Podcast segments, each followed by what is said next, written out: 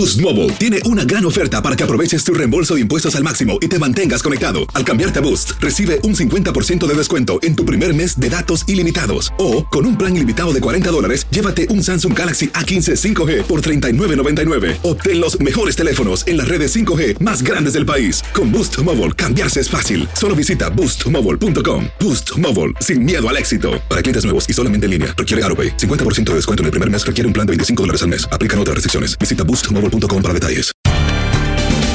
Bienvenidos al podcast de Buenos Días América, la revista radial más completa para los hispanos. Política, salud, economía, tendencia y deporte son algunos de nuestros temas. Bienvenidos. Buenos Días América tuvimos la oportunidad de conversar con el doctor Mejía Torres, a propósito de que los legisladores de Nueva York y Andrew Cuomo lograron un acuerdo para legalizar el uso recreativo de la marihuana, una vieja promesa del gobernador que podría ayudar a sanear las arcas públicas tras el impacto de la pandemia, y que si considera que es acertada la propuesta por parte de Cuomo. Por su parte, José Salas Larriba, militar retirado de Venezuela, entrenado en Estados Unidos, que tiene una agencia de seguridad y una tienda de armas, nos habló de la constitución de los Estados Unidos y también le preguntamos cómo es que las personas pueden adquirir un arma en los Estados Unidos. Raúl Painberg, como toda la semana, nos acompaña desde Houston y Daniel Yargues, portavoz nacional de FEMA, hablando de la ayuda que podría estar recibiendo las personas para pagar los gastos fúnebres por fallecimientos relacionados al COVID-19. Bueno, lo prometimos, el doctor Mejía Torres ya está con nosotros. Muy buenos días, querido doctor. Mire, subió la sintonía desde que dije que ya usted estaba listo para entrar con nosotros. No bromees, Andreina. Buenos días, Andreina, la más alta expresión de talento y belleza femenina que ha dado América Latina. Es más, Oh, el mundo entero. Pero qué mundo, el universo entero. Oh, por Dios, mire, me, me- me dejó usted corta. Doctor, fíjese, un tema, qué bueno que esté hoy acá porque usted vive en Nueva York. Eh, usted entiende muy bien lo que ha significado el tema de la marihuana, es médico y me encantaría escuchar su opinión con referencia a este acuerdo que ha logrado los legisladores de Nueva York y el gobernador Andrew Cuomo. ¿Considera usted acertada esta propuesta del gobernador? Sí, es muy buena la propuesta. De hecho, yo siempre he sido partidario de la legalización de algunas drogas. De hecho, si uno hace, si tú me permites, un bagaje histórico rápido, el tabaco no se conocía en Europa. El tabaco se conoce en Europa cuando los eh, españoles llegan a América. E incluso lo- los aborígenes fueron- fumaban muchísimo tabaco. Entonces, cuando e- los europeos llevan el tabaco a su continente, muchos fueron condenados a muerte porque eh, comenzaron a fumar. Incluso hubo un zar ruso que, que mataba a la gente, ordenaba que lo matara, porque solo el diablo tenía facultad de tirar humo por la boca. Oye, ¿a qué nivel? Hoy el tabaco es algo legal. Mira, no se entiende por qué tú tienes que declarar ilegal algo que es de la naturaleza. ¿Cómo tú puedes hacer ilegal que yo coma tomate? Pero no puedes decir, no, como el tomate es ilegal, porque es la naturaleza. Entonces, la marihuana es una planta. Es Pero todo radica en el efecto, ¿no? Que produce, ¿o no? Correcto, pero tú tienes que usarlo con responsabilidad. Es como que tú me prohíbas comer chicharrón de puerco porque me sube el colesterol y peligra mi salud. Es una decisión de cada quien de manera seria y de manera responsable. Es un aspecto, tú eh, dice que yo no puedo avergonzarme de usar aquellas cosas que Dios no se avergonzó en crear. Es una creación de Dios, una planta. Ahora, la, ¿Qué tiene esto como problema? Que a la marihuana y a la, a la mayoría de drogas, sean sintéticas o no, sea una opiácea o, las metanfetaminas, se le hace publicidad gratis, totalmente gratis. Te dice, bueno, un kilo de esto vale tanto, pero en tal sitio vale tanto. Vi eso, sin pagar un centavo. Pero mira, me voy al aspecto mm, sociopolítico y jurídico, que es lo más interesante hay una norma jurídica que dice si contra fit nihil es fit. Eso quiere decir en español que aquello hecho contra la ley carece de valor y justicia. ¿Qué hace, ¿Qué hace que aumente la criminalidad en el narcotráfico?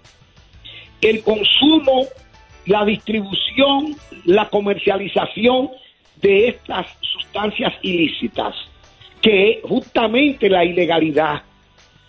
Si yo te doy a ti, Andreina, una cosa para que la venda y de repente tú le das otro destino o coges el resultado de la venta para ti, no me da el dinero, yo tengo herramientas legales para demandar el pago de eso que te entregué, los tribunales, porque es una actividad lícita.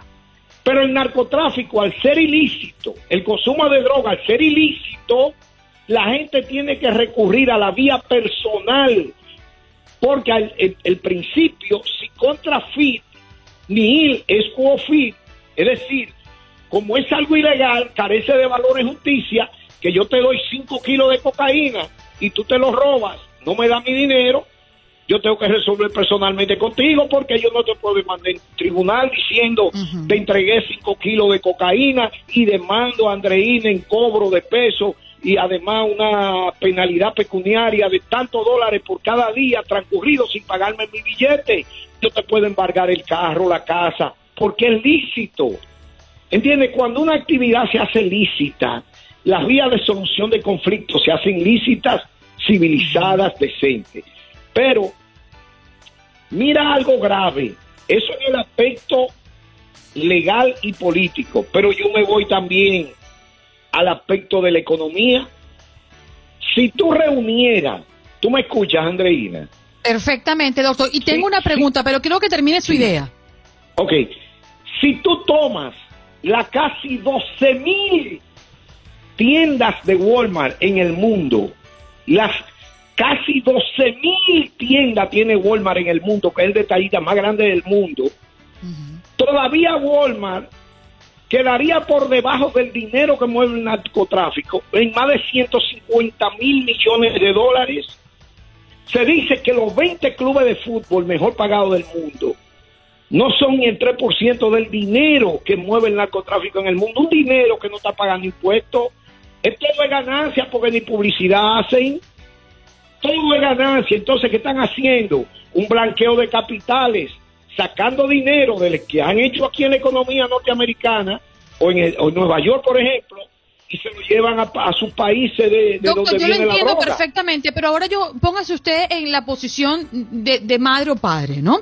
De, esa inquietud que nos genera el que los muchachos puedan tener allí en el kiosquito del frente, en la tienda de al frente, la oportunidad de adquirir o que alguien se lo, se lo dé fácilmente marihuana. No es el mismo efecto que podría darle eh, si usted come en exceso cochino a que nuestros hijos puedan tener acceso a la marihuana porque el efecto es diferente.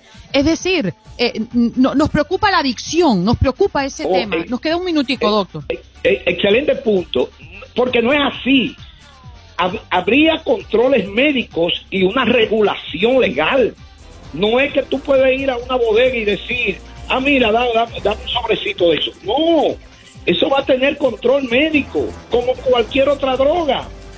Igual, por ejemplo, hay, hay, hay reglas y unas regulaciones muy específicas.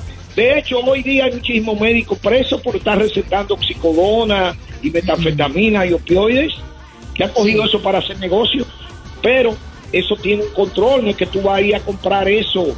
Eh, Doctor, 10 segundos. Una funda de Qué buen tema el que usted toca hoy. Muchas gracias, ¿eh? un abrazo. Bueno, cuídate, buen día para todos. Un saludo a Dora.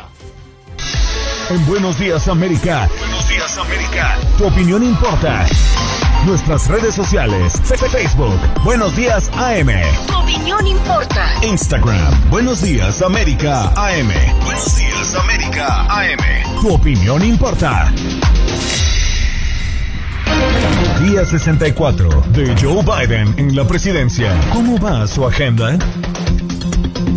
Bueno, el presidente encargó a la vicepresidenta Kamala Harris la gestión de la creciente llegada de inmigrantes a la frontera con México, una situación que ha mm, pues provocado muchas críticas contra el gobierno. Biden afirmó que le pidió a Harris una dura tarea en referencia al aumento de la llegada de migrantes indocumentados, sobre todo niños no acompañados, a la frontera. Por otra parte, Bruselas y Washington sellará la reconciliación con una intervención de Biden en la cumbre europea. Eso será el día de hoy. El primer contacto del presidente estadounidense con la Unión Europea llega apenas dos meses después de asumir el cargo y anticipa una relación mucho más estrecha que con Trump. Y cerramos con Megan Rapino, eh, que se une a Biden para denunciar la brecha salarial de género. Estamos hablando de la futbolista estadounidense que se sumó el día de ayer al presidente para denunciar la brecha salarial de género en su país, que obliga a las mujeres estadounidenses a trabajar entre 15 y 22 meses para cobrar lo mismo que los hombres perciben en un año. Día 64 de Joe Biden en la presidencia. ¿Cómo va su agenda?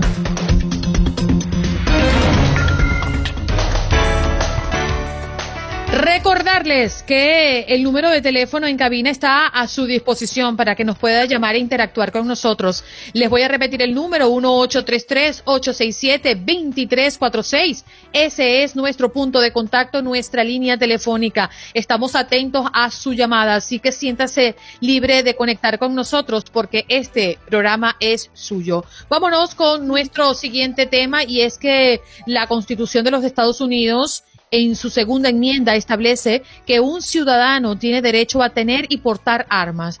Esta revisión ampara el derecho del ciudadano a defenderse a sí mismo y a su Estado y a los Estados Unidos. Pero hoy la opinión pública está muy dividida debido al aumento de los asesinatos en masa en sitios públicos con armas de fuego. José Salas Larriba, eh, militar retirado de Venezuela, entrenado en Estados Unidos, que tiene una agencia de seguridad y una tienda de armas, nos viene a hablar de cuál es el proceso, qué es lo que debe cumplir una persona que está en los Estados Unidos para adquirir un arma de fuego. Muy buenos días, señor Salas, gracias por estar con nosotros.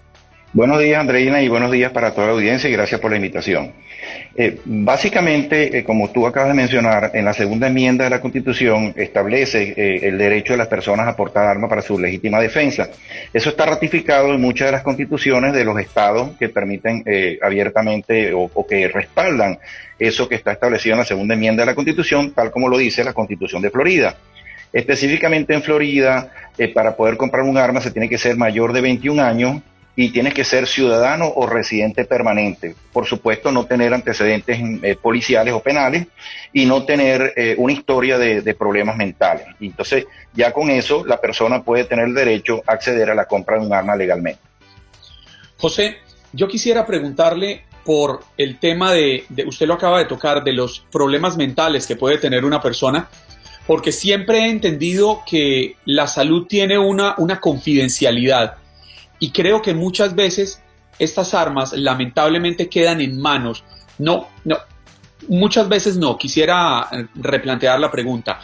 Unas pocas veces estas armas quedan en manos de personas con problemas mentales, pero en esas pocas veces se terminan protagonizando masacres y situaciones muy lamentables.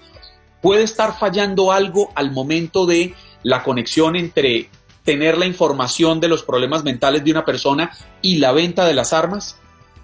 Definitivamente estoy de acuerdo con lo que tú mencionas, porque definitivamente tenemos, hay un problema que no hay una conexión que establezca un parámetro para aquellas personas que tienen ese historial, de manera tal que eh, eso esté conectado con la base de datos, que bien sea del FBI o del Florida Department of Law Enforcement, que, que es donde nos conectamos en Florida, y que haya, como decir, una bandera roja de que esa persona está negada a, poder comprar un arma. Es como digo yo, por ejemplo, en, un high school, tú tienes un alumno que es problemático. Cuando un alumno es problemático y tiene, tiene problemas con los profesores y respeta a sus padres, él va a ir a respetar la sociedad. Entonces, sencillamente, en muchas ocasiones, bueno, qué bueno, se graduó Pedro, por darle un nombre. Pedro se graduó, nos quitamos el problema de Pedro encima, pero Pedro va a la sociedad y va a tener problemas en la sociedad. Debería haber un, eh, algún sistema que registre esas personas sin violarle sus derechos, porque a veces son problemas de conducta por la misma edad, sin violarle sus derechos, para que hubiera una manera de prevenir que esas armas caigan en manos de estas personas que están eh, mentalmente inestables. Por ejemplo, yo tengo una situación que me ocurrió con un comprador que va a la tienda a comprar un arma y nosotros tenemos que actuar de cierta manera como un psicólogo. Si nos damos cuenta que la persona va a comprar el arma para una tercera persona, debemos negar la venta. Y en este caso, la persona eh, gracias a que interactuó conmigo, me di cuenta que tenía serios problemas mentales, eh, delirios de persecución, pensaba que el gobierno lo estaba persiguiendo, etcétera. Y yo me di cuenta de esa conversación porque la persona fue inicialmente y regresa al día siguiente. Y cuando regresó al día siguiente a comprarme un arma, yo le salí con una excusa y no se la vendí.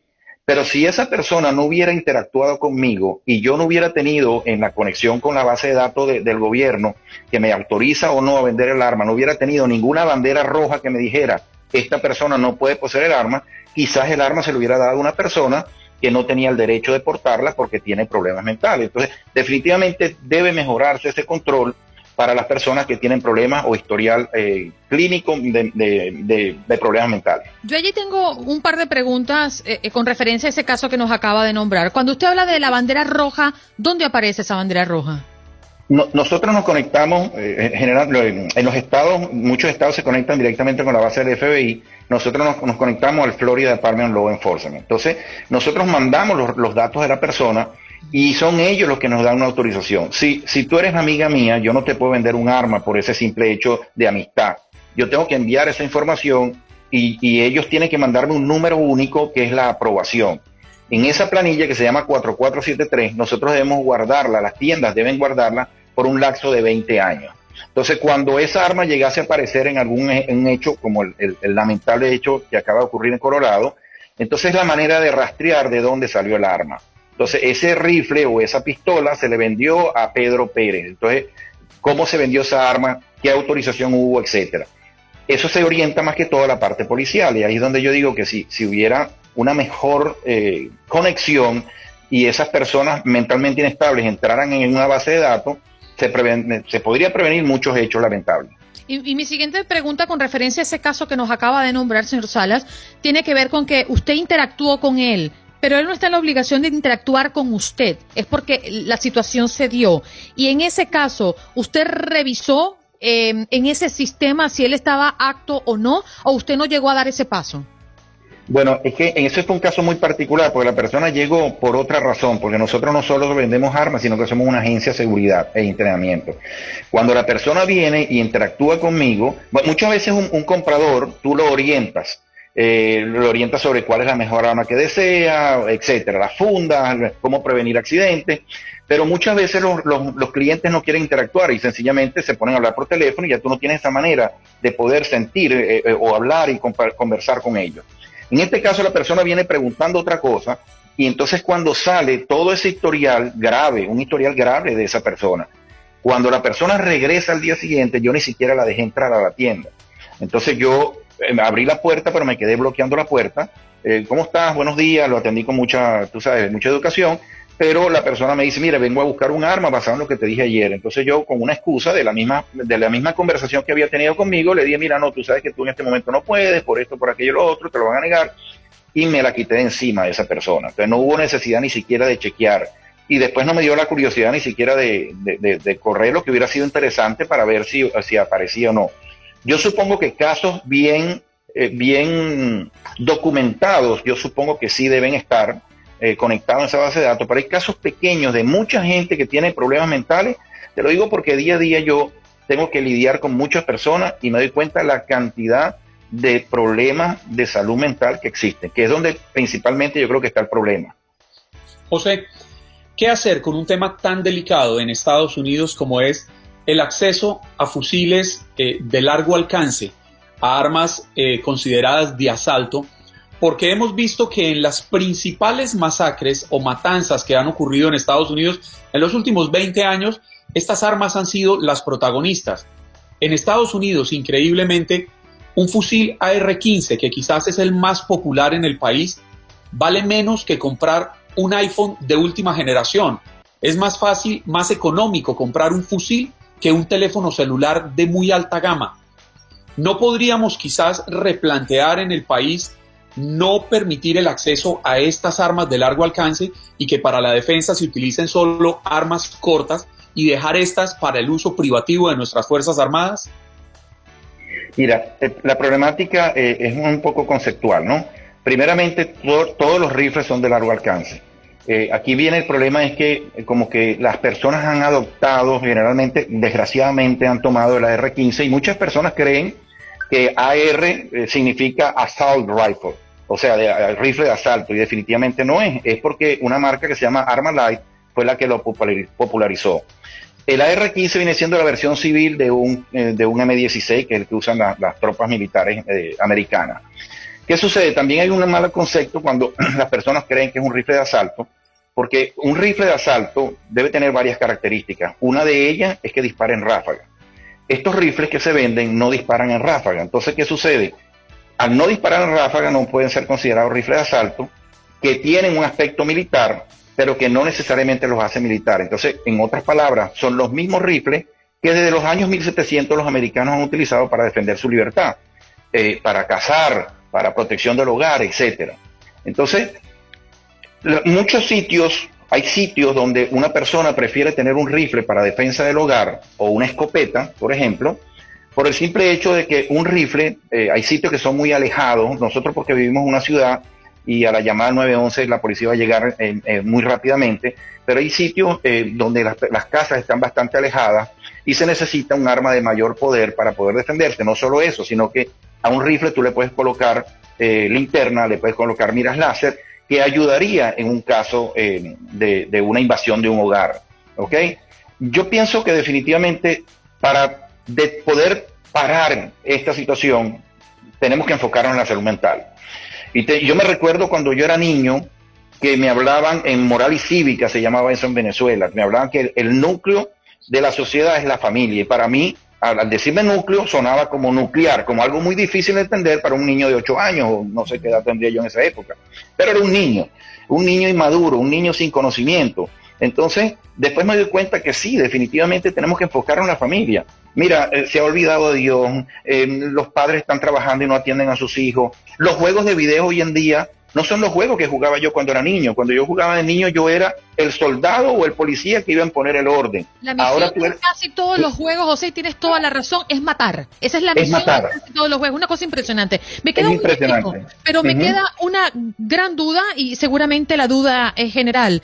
Eh, cuando tú nos hablas de esa prueba psicológica aplicada a los compradores, ¿Esto es un requisito en todo el país o es una exigencia por Estado? No, no, no, aquí no hay una prueba para, no hay, ni, ni yo la estoy promoviendo, digamos. nos hablas de la evaluación, e, ese sistema que existe. Sí, no, en, el sistema es una evaluación de antecedentes policiales. Ah, sí. un background check, sí. Pero, pero, si mejoramos eso y, y, logramos poner a esas personas que tengan problemas mentales podemos parar. Fíjate una cosa rapidito, que muchas veces las personas están estables mentalmente y hay un evento circunstancial en su vida que les hace que cambie inmediatamente. Y, todos sabemos que mm, podemos manejar la ira de una manera. Una persona puede, que le sean infiel, puede agarrar una pistola y matar a la esposa con el, con el amante, como puede ser que sencillamente se divorcie o se le dé gracias a Dios porque descubrió a su mujer y sencillamente se divorcie y listo. Entonces, como la, la mente, el arma más poderosa de un ser humano es la mente, pero también es la que te puede destruir más fácil. Entonces, a veces toman, toman las personas decisiones incorrectas, manejan la ira de, maneras incorrectas y tenemos que enfocarnos allí.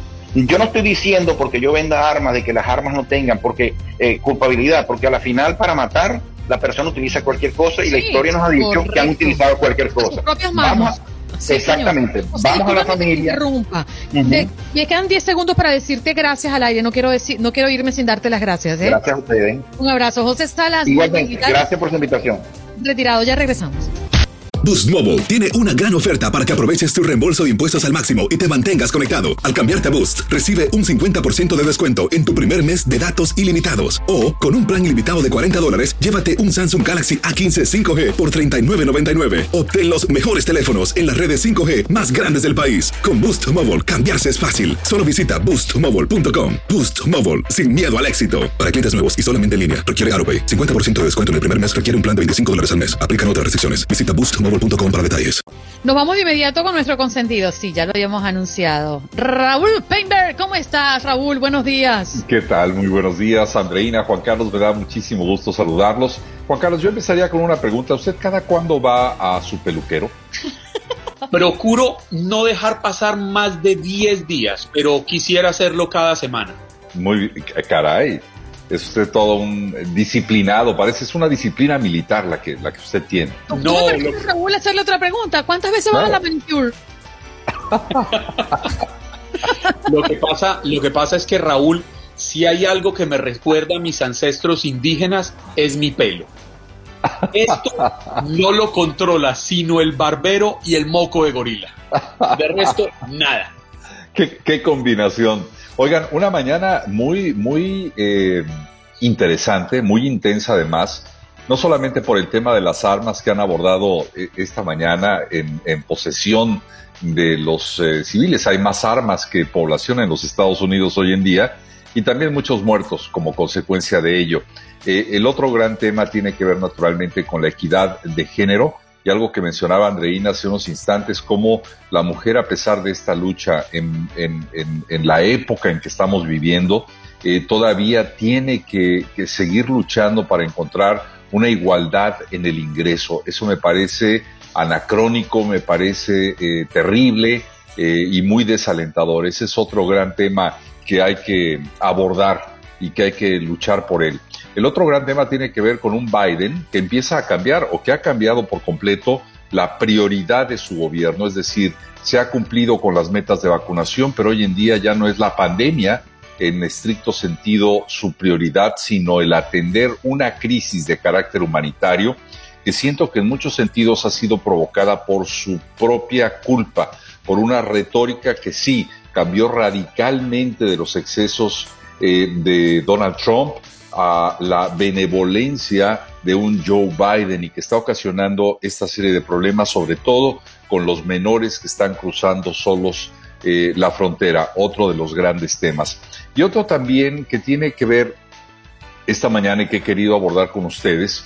Eh, no se ha hablado mucho del tema, pero es importante recordar que a fines del ya próximo mes de abril los legisladores mexicanos podrían aprobar una ley con la que se permitiría el uso recreativo y medicinal de la marihuana. Y vamos a desembocar con Nueva York, que está en ese, en ese proceso. Eh, esto, hablando de México, como afirman muchos analistas, podría lograr que uno de los países más poblados del mundo pudiera hacer realidad esta delicada propuesta.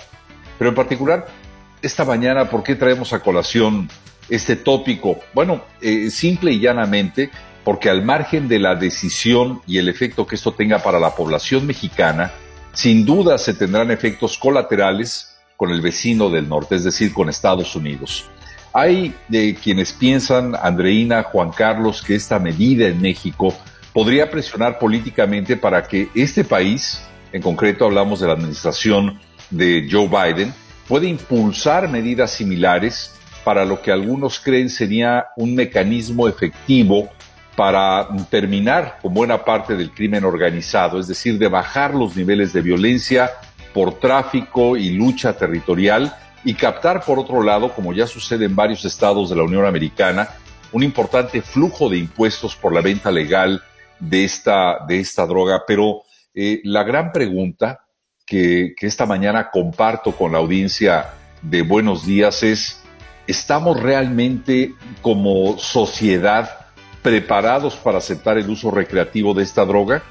¿Vamos a aceptar el hecho de ver sin recato, sin limitantes legales, el uso de la marihuana entre nuestros hijos, entre nuestros hermanos, entre nuestros vecinos?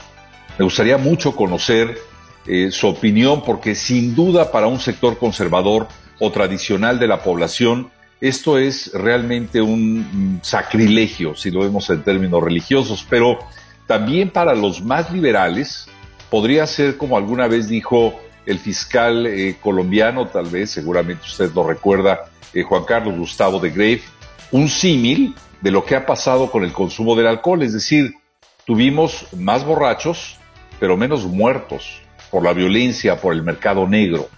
Entonces yo le pregunto a la audiencia de qué lado debemos de colocarnos. Un poco esa reflexión de lo que habrá de pasar en México y el impacto que esto podría tener con Estados Unidos es el hecho de que ya Canadá, Canadá autorizó esta medida y como el jamón del sándwich si de medidas continentales, integrales se trata en la lucha contra el narcotráfico, como debiera ser en el caso de la migración, este país, Estados Unidos, no debiera quedar fuera de la estrategia global. Una verdadera disyuntiva social, económica, pero sobre todo de carácter político, Andreina y Juan Carlos. Oye, Raúl, eh, y yo quería hacerte la pregunta particularmente, si, la quieres responder. Eh, Juan Carlos y yo debatíamos sobre em, la aprobación eh, de la marihuana, obviamente hay diferencias entre la marihuana recreativa y la medicinal, dos propósitos diferentes, dos mercados diferentes y regulaciones diferentes. ¿Cuál es tu opinión, Raúl? ¿Tú estás de acuerdo con la legalización de la marihuana? Creo yo que se han intentado eh, todo tipo de medidas. Una de ellas, la lucha frontal al tráfico, eh, al tráfico de drogas, una lucha frontal al crimen organizado. Y hablo fundamentalmente de los países productores o distribuidores, como lo es el caso eh, de México fundamentalmente, o como lo es el caso eh, de Colombia, por supuesto. Sin embargo, eh, pienso que eso no ha dado resultado. En Estados Unidos tenemos cada vez un mercado más grande de consumo y también de tráfico y por supuesto de distribución del que poco se habla o, nada se habla. Y por otro lado, países que siguen viendo en el destino del norte el gran negocio. Este es un negocio. Y, como tal, pienso yo que eh, ha podido sobrevivir a cualquier embate o a cualquier intento por parte de la autoridad. Sin embargo, pienso que la legalización podría empezar a atenuar sobre todo esa terrible serie de muertes y masacres que a lo largo de nuestro continente se eh, realiza diariamente, eh, precisamente por esa lucha territorial y por ese intento de seguir haciendo negocio con el consumidor de los Estados Unidos.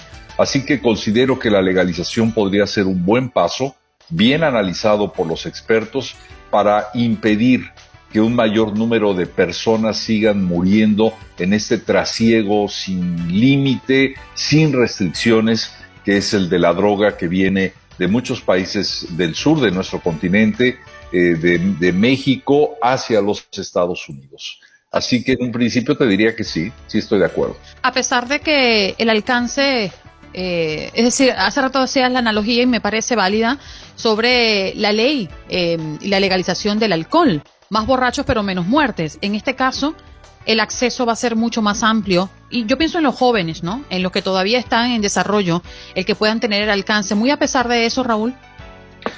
Sí, eh, si no los colocamos en una situación de riesgo.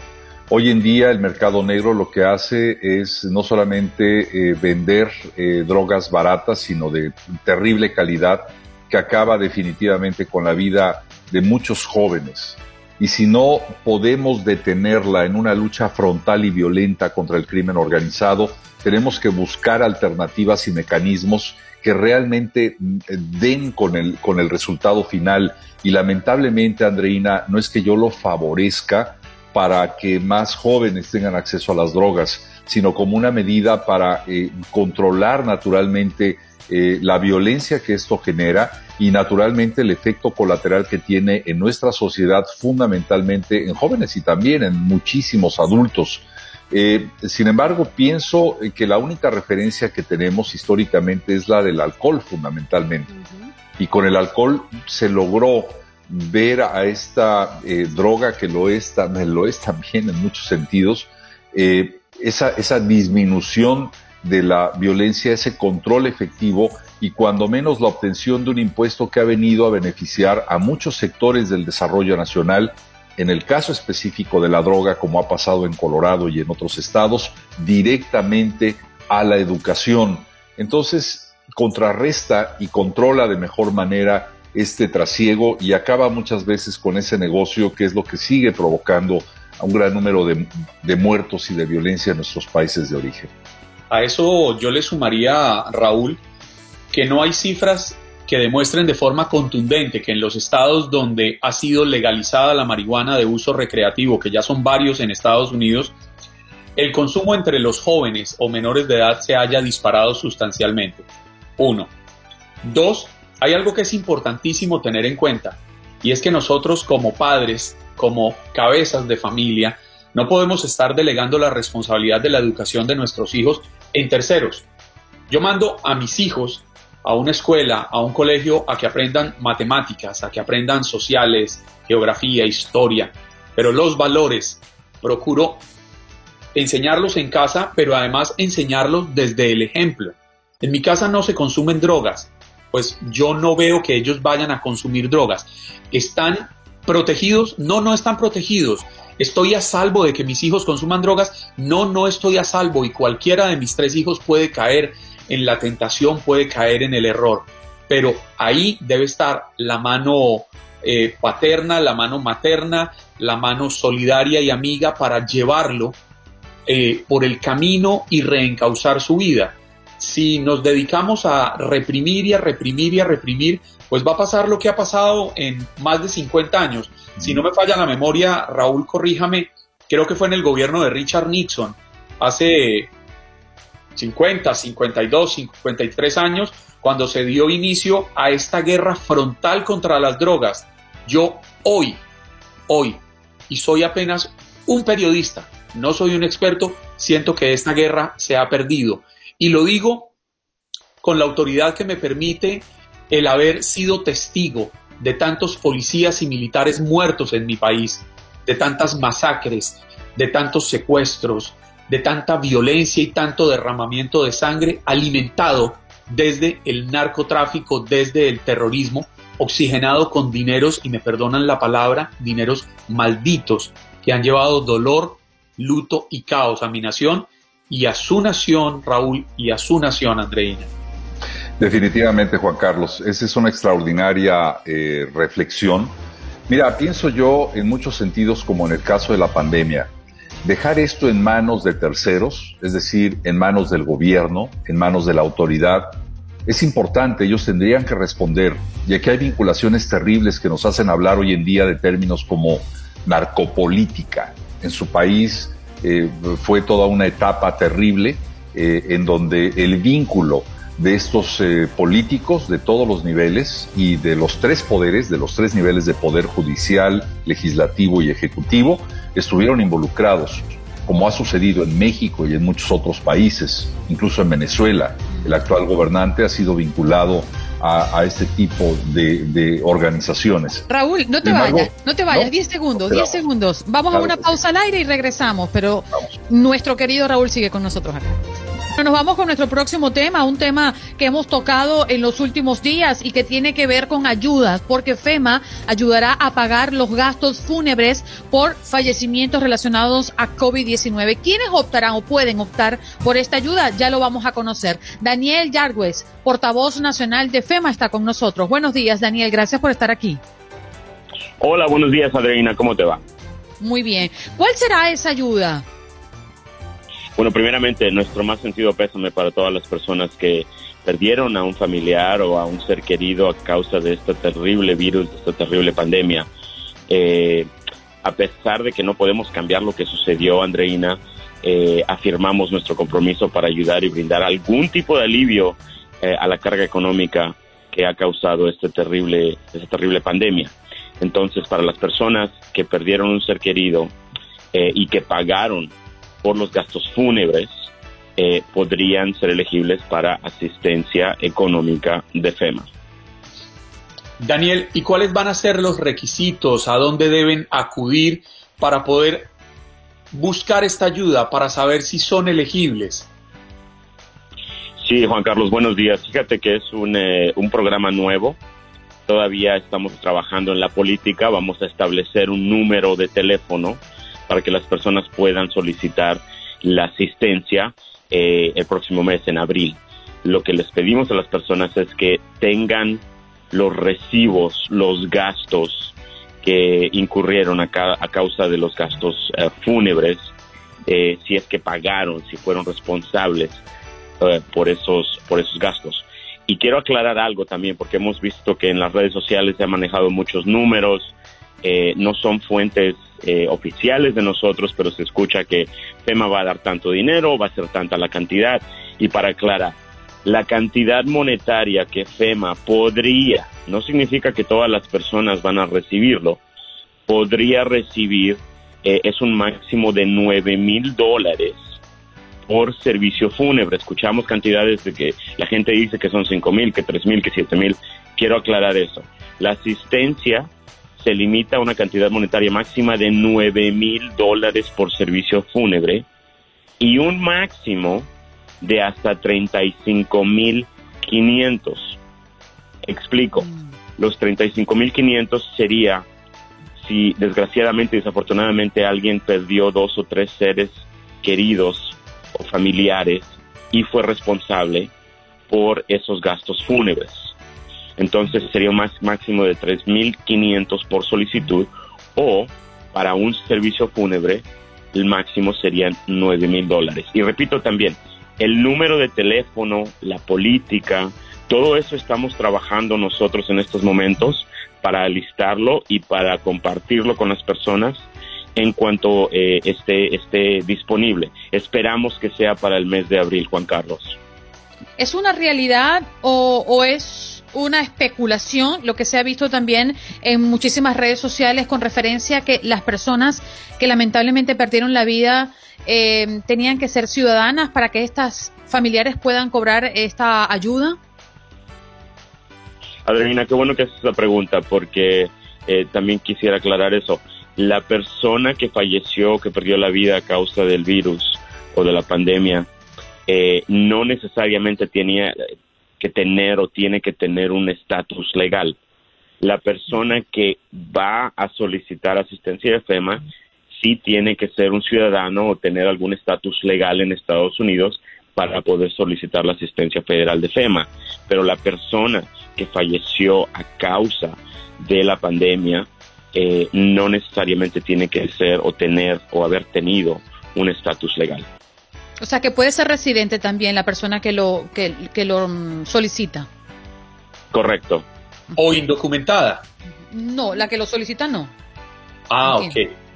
Ok, vamos a aclarar otra vez porque no, no quiero que haya ningún tipo de, de confusión la persona que falleció a causa de esta terrible pandemia, de este terrible virus, no necesariamente tenía que tener un estatus legal.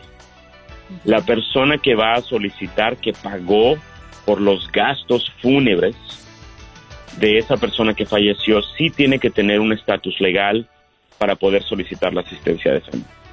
Entendido, queda claro. Daniel, este programa, que de por sí me parece maravilloso, eh, ¿Es de alcance nacional? ¿Incluye los territorios de Alaska, Hawái o hay algunas restricciones? Claro que sí, eh, es para todos los estados de, Estados Unidos, el estado de Hawái, los territorios de Guam, Islas Vírgenes, Puerto Rico, eh, Alaska, todos los estados del país, incluyendo también Washington DC, el Distrito de Columbia, que, hayan perdido un, un ser querido, un familiar que hayan pagado por los gastos fúnebres podrían pueden solicitar y podrían ser elegibles para esta asistencia de FEMA. Por último, Daniel, eh, estamos hablando de personas que lamentablemente perdieron la vida en el año 2020 o aplica para el 2021. La política eh, en estos momentos es para las personas eh, que pagaron por gastos fúnebres a partir del 20 de enero del 2020 durante el 2020.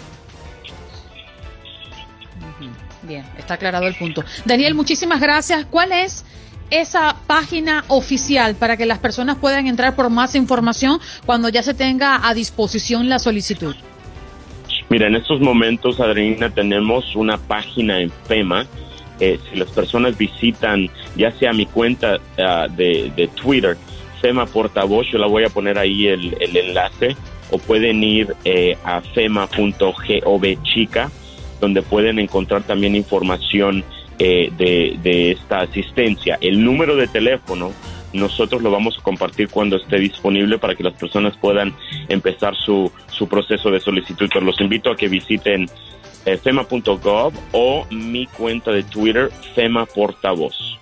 Bien, muchísimas gracias Daniel, que tengas un excelente día. Igualmente, gracias a ustedes. Bien. Daniel Yargues, portavoz nacional de FEMA, porque FEMA ayudará a pagar los gastos fúnebres por fallecidos relacionados al COVID-19. Usted puede llamar a este programa cuando usted quiera. Este programa es suyo.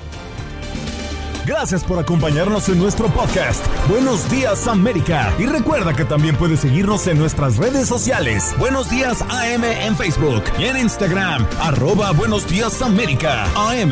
Nos escuchamos en la próxima.